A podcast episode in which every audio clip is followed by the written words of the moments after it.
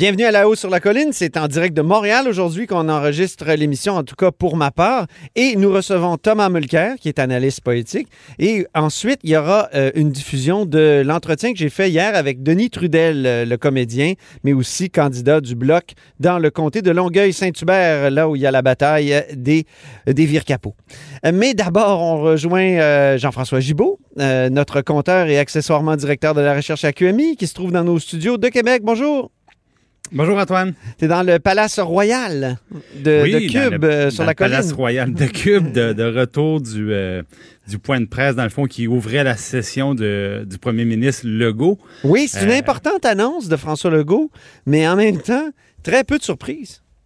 Oui, peu de surprise, mais en fait, la surprise, c'est peut-être la réouverture du bureau euh, du Québec à Ottawa qui avait été fermé sous les libéraux. Il y avait euh, donc une fermeture du côté d'Ottawa et du côté de Vancouver. Et là, aujourd'hui, on nous annonce que euh, le bureau du Québec à Ottawa sera réouvert par la CAC. Et ça, ça tombe, Antoine, la, la, la, la même journée que le premier ministre a choisi pour dire, ben là, je, je, je, pose mes exigences pour la campagne fédérale qui est en cours. Et c'est drôle parce que ça laissait un petit peu l'impression de, vouloir un peu contrebalancer l'effet de ses déclarations de la semaine dernière, où, dans le fond, il, il avait sorti publiquement pour, pour, euh, pour dire à M. Trudeau, ben là, euh, moi, je vous passe un message clair qu'au Québec, les gens sont massivement derrière le projet de loi 21 sur la laïcité et on vous demande de ne pas euh, joindre le mouvement de contestation et de vous engager à ne pas le faire dans le futur. Puis bon, on sait, dans les derniers jours, il y avait beaucoup d'écho là-dessus. ce matin, le premier ministre revient avec cette demande-là, avec trois autres demandes. on y reviendra dans les prochaines minutes. Mais je dirais, Antoine, le ton avait changé. Bon, regarde, moi j'ai l'impression que François Legault s'est fait sonner les cloches par une partie de, de, de, de ses proches fédéralistes, parce qu'il y a toutes sortes de monde dans la coalition Avenir Québec. Le mot le dit, c'est une coalition. Donc, oh, j'ai l'impression que les, les, plus canadiens des, des caquistes de, son, de son caucus et, de son conseil des ministres, ils ont dû dire qu'il faudrait mettre la pédale douce. À moins que ça soit une stratégie de la part de François Legault de souffler le chaud et le froid. C'est une stratégie en politique, ça aussi.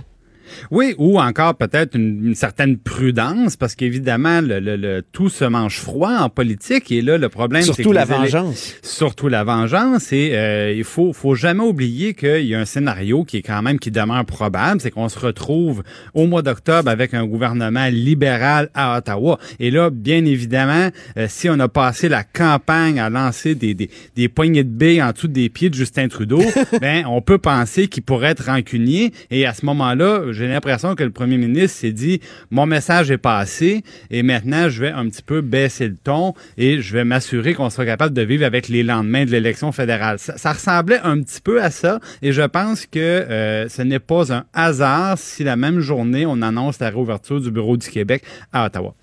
Parle-nous un peu des, des demandes. On sait qu'il y a quatre demandes principales. Oui, ben il y avait euh, à la base la CAC, on le sait, on, en a parlé plus tôt cette semaine, Antoine, ils ont 18 demandes, là, je vais pas les reprendre. Aujourd'hui, bon, le premier ministre a fait des choix, il est accompagné de la ministre Lebel qui s'occupe des affaires intergouvernementales. On a ciblé quatre choses. Donc la première, on vient d'en parler, euh, le respect de la loi sur la laïcité de l'État, la même chose que la semaine dernière. Euh, les autres éléments, on n'est pas surpris non plus, plus de pouvoir en matière d'immigration, notamment décider du seuil, donc du seuil du nombre d'immigrants pour chaque catégorie d'immigrants. C'est ça, c'est quelque chose. Là. Ça inclut les réfugiés. Puis, ça euh, inclut les réfugiés. Ça serait quand même une, euh, comment dire, un ajout important pour le Québec. Oui, puis là, le, niveau d'ouverture là-dessus, il était plutôt faible. Monsieur Legault s'en défend, il dit non, moi j'ai eu des quand même des discussions avec le avec le premier ministre Trudeau où c'était pas totalement fermé. Euh, bon, là-dessus, le, on sait, bon, il y avait eu des échanges aussi du côté le, quand il y a eu le projet de loi sur euh, sur l'immigration. Bon, on n'a pas vu certainement d'ouverture, mais Monsieur Legault dit que c'est pas totalement exclu. Il n'y a pas de porte fermée serment du côté d'Ottawa. Euh, autre élément qui nous revient du plan que la CAQ avait déposé il y a quoi, bon, je pense trois ans, euh, c'est-à-dire l'assujettissement des entreprises à charte fédérale euh, à la charte de la langue française. Ça, en bon français, Antoine, ça veut dire les banques, les institutions financières, par exemple, les sociétés fédérales. Euh, ils sont pas soumis à la loi les québécoise. Les parcs, t'imagines, sur les plaines, tout est bilingue. Sur les plaines d'Abraham à Québec, tout est bilingue. les ponts fédéraux, c'est des ponts bridge. On a tellement ri de ça. Le poète Gaston Miron qui disait les, le, le traduidu, c'est ridicule.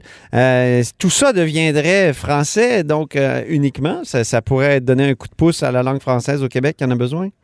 Oui, ben le, on sait que c'est cohérent avec le message qui, qui, avait été envoyé par M. Legault, encore une fois, récemment sur la langue.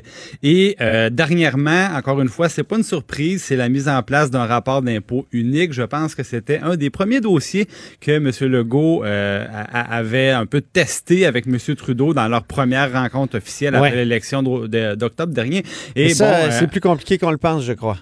Ben, c'est plus compliqué qu'on le pense et à ma grande surprise, on n'a toujours pas évalué euh, l'économie, disons que ça pourrait représenter à la fois pour le trésor public, à la fois pour les, les, les commerçants puis les citoyens qui ont à faire deux rapports d'impôts.